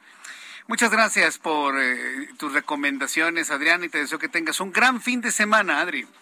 Igualmente, Jesús Martín, un cinematográfico fin de semana. Igualmente para ti. Gracias, Adriana Fernández. Buenas noches. Es Adriana Fernández, nuestra analista de cine y es coordinadora de la Maestría en Desarrollo y Gestión de la Industria del Entretenimiento en la Universidad Anáhuac. Ya nos vamos, muchas gracias por su atención. Yo le espero el próximo lunes. Mañana no tenemos programa en digitales. Próximo lunes, por el 8 a las 2, por el canal 8 de su televisión a las 2 de la tarde, las noticias con Jesús Martín Mendoza, Heraldo Radio en punto de las 6 de la tarde en toda la República Mexicana. A nombre de este gran equipo de profesionales de la información.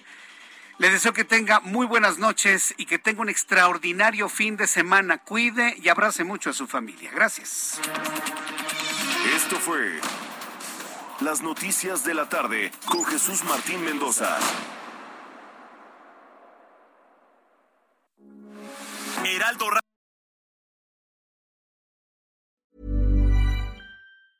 Hey, it's Paige DeSorbo from Giggly Squad. High quality fashion without the price tag. Say hello to Quince. I'm snagging high-end essentials like cozy cashmere sweaters, sleek leather jackets, fine jewelry, and so much more. With Quince being 50 to 80% less than similar brands. And they partner with factories that prioritize safe, ethical, and responsible manufacturing. I love that. Luxury quality within reach. Go to quince.com slash style to get free shipping and 365 day returns on your next order. Quince.com slash style.